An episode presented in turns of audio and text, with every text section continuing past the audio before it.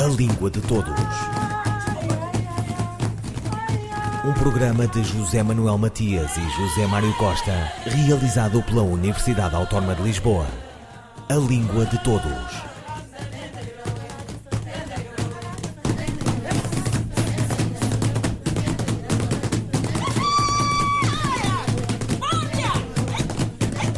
Ela escreveu alguns dos textos que marcaram a literatura portuguesa do século XX e outros que se propõem ao convulsivo começo deste século XXI. Mira, o romance último publicado é de 2009. Ela foi rigorosa, experimental, rigorosa, única. No seu panteão estavam Camões, Guimarães Rosa, José Cardoso Pires, Sofia, Herberto Helder, Agostina, Maria Gabriela Lansol, a imanência transcendental, como referiu no filme realizado por Margarida Gil. Os livros eram os textos, embora gostasse do objeto, pela edição, o design gráfico, o nome do autor, o assunto, ou seja, a literatura. E de Shakespeare, gostava.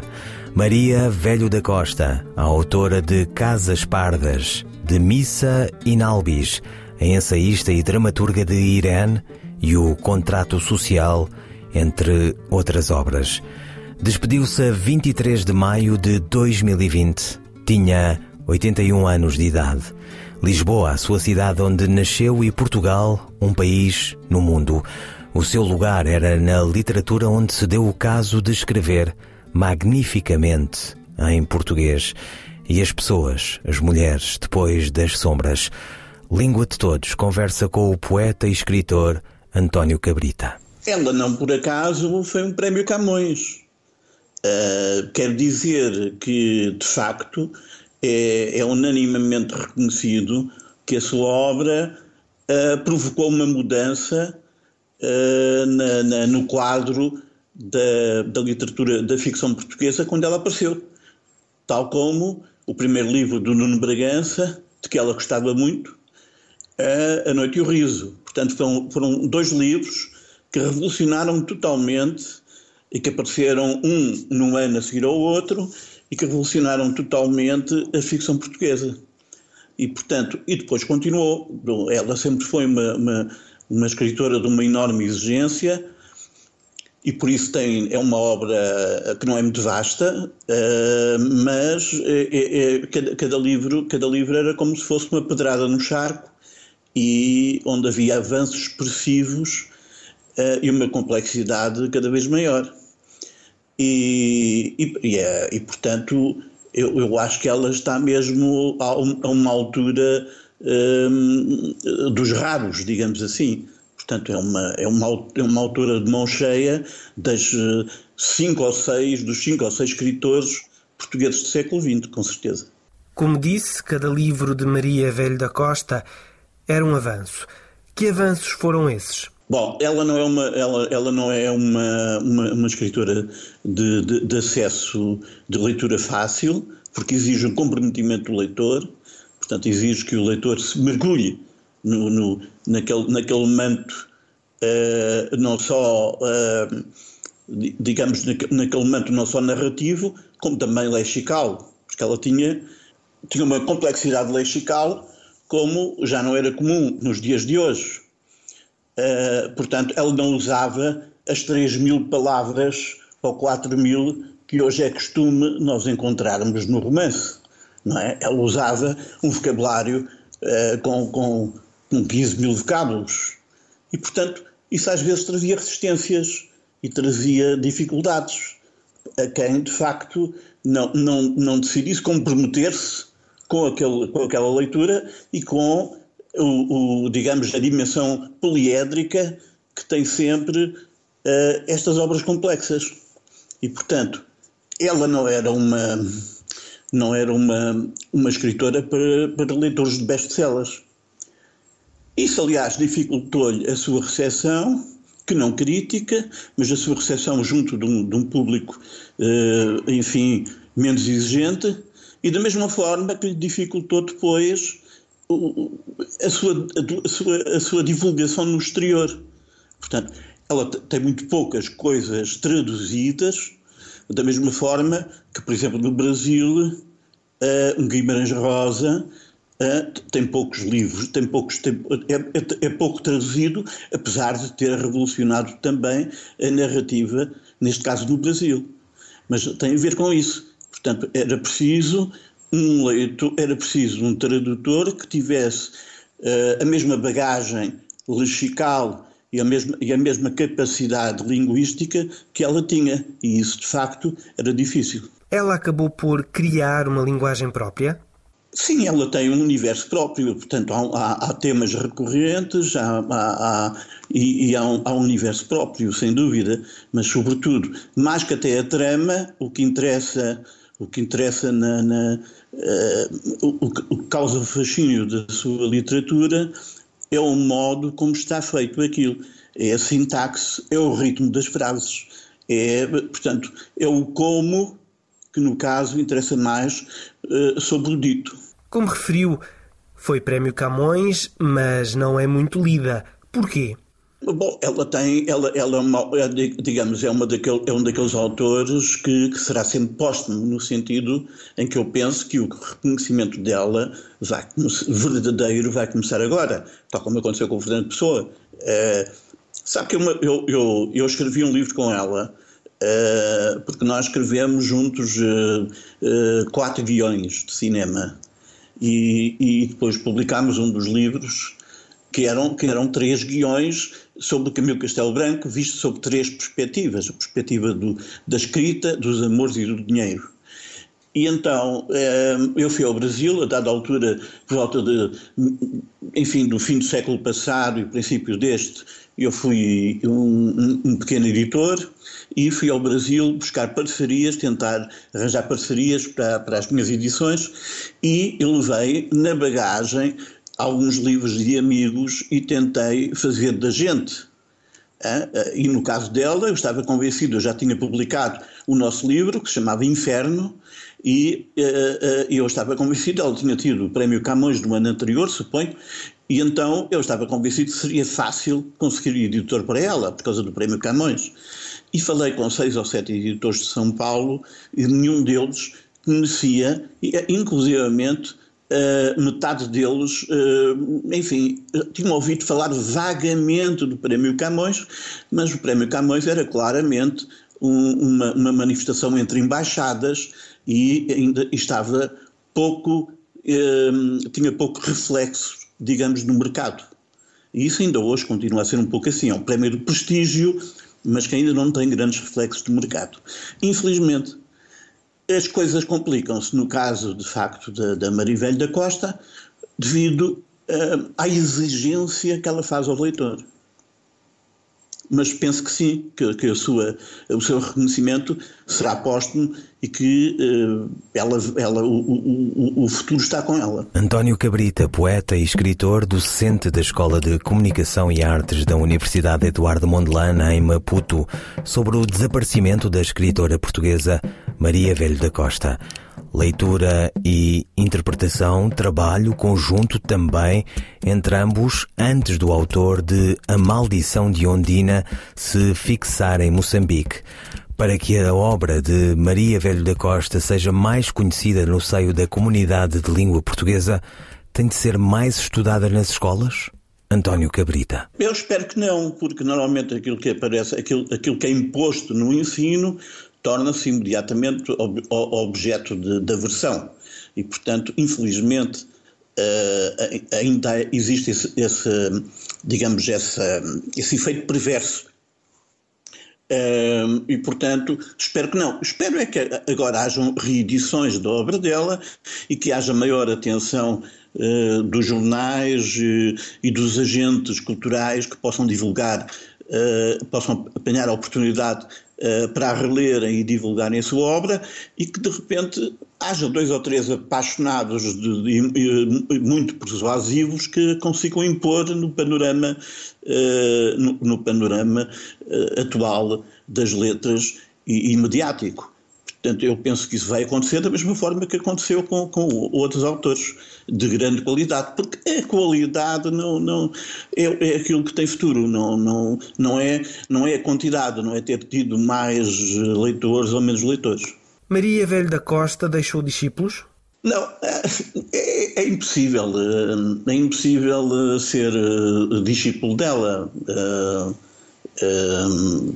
Porque, porque ela era de facto uma figura tão particular que, que ali não medra qualquer tipo de, de, de relação desse tipo. Quer dizer, não, não, não é, é, é, um, é, um, é uma imaginação indelegável, um tipo de imaginário indelegável. Não, não, não, acho, não acho que ela. Mas isso, isso, uh, isso só demonstra mais uma vez a sua singularidade. Como é que vê o futuro da obra de Maria Velho da Costa?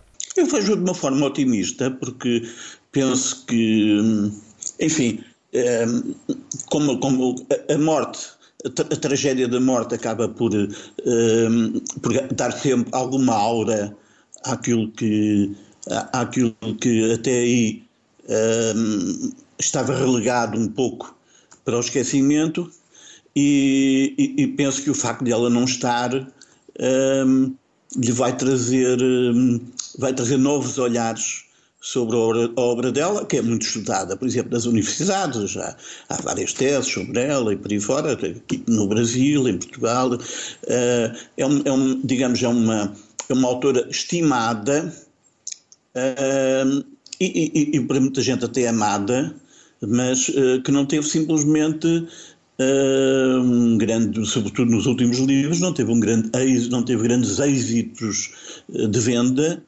uh, mas isso, isso é natural, dado alguma frivolidade que, que está na ordem dos tempos. A culpa não é dela. Por exemplo, basta vermos como as páginas dos jornais uh, dedicadas aos livros diminuíram de uma forma avassaladora.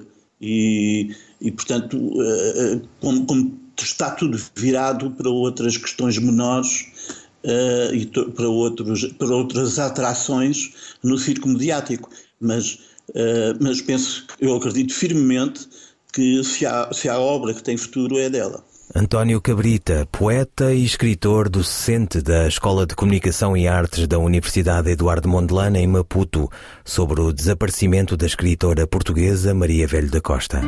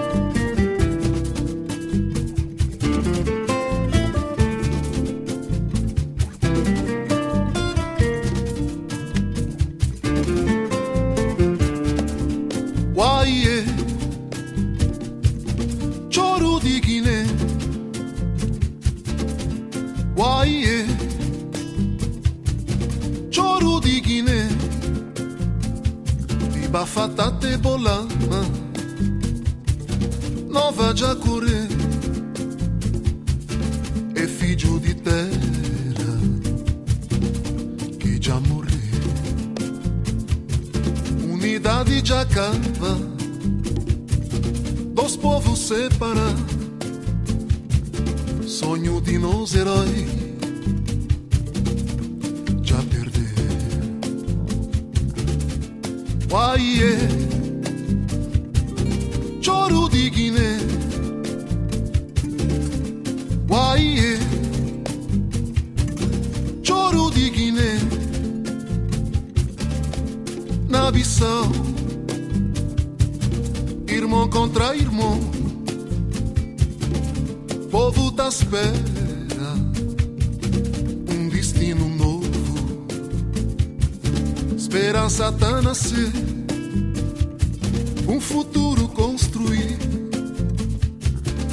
Sonho de nós herói da torna florir. Uaiê, sonho de Guiné. Uaiê, sonho de Guiné.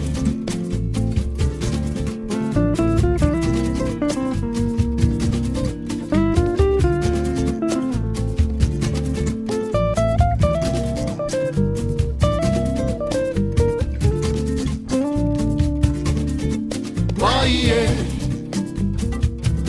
choro de Guiné. Guaiê, choro de Guiné. Na Bissau, irmão contra irmão, povo da espera um destino. Esperança tá nascer, um futuro construir. Sonho de nós heróis,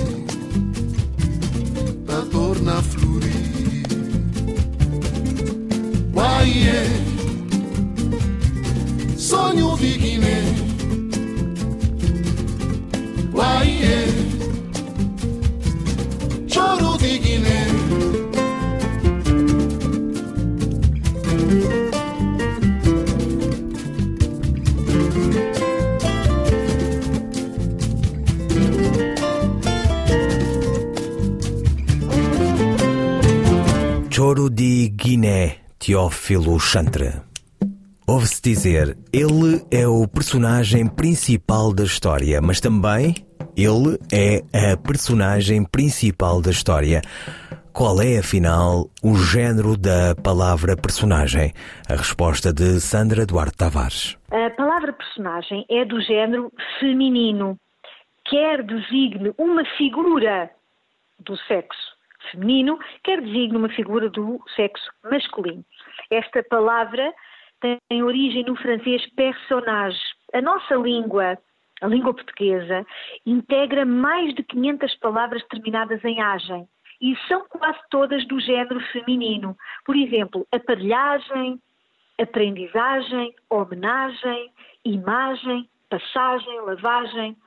O uso da palavra personagem como se fosse masculina deve-se a um fenómeno designado em linguística de silepse, ou seja, é um recurso que consiste em fazer a concordância de palavras pelo sentido e não de acordo com as regras da morfossintase. Porém, a palavra é feminina, pois já surge registada em português como palavra feminina desde o século XVI. Deve, portanto, dizer-se ele é a personagem principal da história. Sandra Duarte Tavares, linguista. Um, dois, três, e... Novas cartas portuguesas, primeira carta. Maria Teresa Horta, Isabel Barreno, Maria Velho da Costa. Pois que toda a literatura é uma longa carta a um interlocutor invisível, presente, possível ou futura paixão que liquidamos, alimentamos ou procuramos. Só de nostalgias faremos uma irmandade e um convento, soror mariana das cinco cartas. Só de vinganças faremos um outubro, um maio e novo mês para cobrir o calendário. E de nós, o que faremos? Lembra-te, amor, de quando me despias. Os teus dedos correndo lentamente, lentamente afastavam e me abriam. Antes de fazer tombar a cadeira, Mónica passou devagar as mãos pelo corpo nu, que assim ficaria exposto de fronte da janela aberta à claridade da manhã. Lá fora, reparou ainda, os ramos das árvores moviam-se inquietos sob um vento carregado de chuva. Pensemos o amor no seu jogo através do contentamento. As palavras uma por uma no bordado empolgante dos sentimentos e dos gestos. A mão sobre o papel traça com precisão as ideias nas cartas que, mais do que para o outro, escrevemos para nosso próprio alimento. O doce alimento da ternura, da invenção do passado, ou o envenenamento da acusação e da vingança. Elas próprias, principais elementos da paixão na reconstrução do nosso corpo, sempre pronto a ceder à emoção inventada, mas não falsa. Novas cartas portuguesas de Maria Teresa Horta, Maria Isabel Barreno e Maria Velho da Costa. Primeira carta lida pela atriz Maria Henrique. Inspirado nas cartas portuguesas de Soror Mariana Alcoforado, as novas cartas portuguesas marcaram a cena cultural e política do último ano do governo ditatorial de Marcelo Caetano. O aparelho repressivo que persistia no seu absurdo esforço de guerra em Angola, na Guiné-Bissau e em Moçambique instaurou um processo-crime contra as então jovens autoras, cuja repercussão internacional iria cobrir o regime de ridículo. Ouviram Língua de Todos, as despedidas de José Manuel Matias, José Mário Costa, Luís Carlos Patraquim, Miguel Roque Dias e Miguel Van der Kellen. A Língua de Todos. Um programa de José Manuel Matias e José Mário Costa, realizado pela Universidade Autónoma de Lisboa. A Língua de Todos.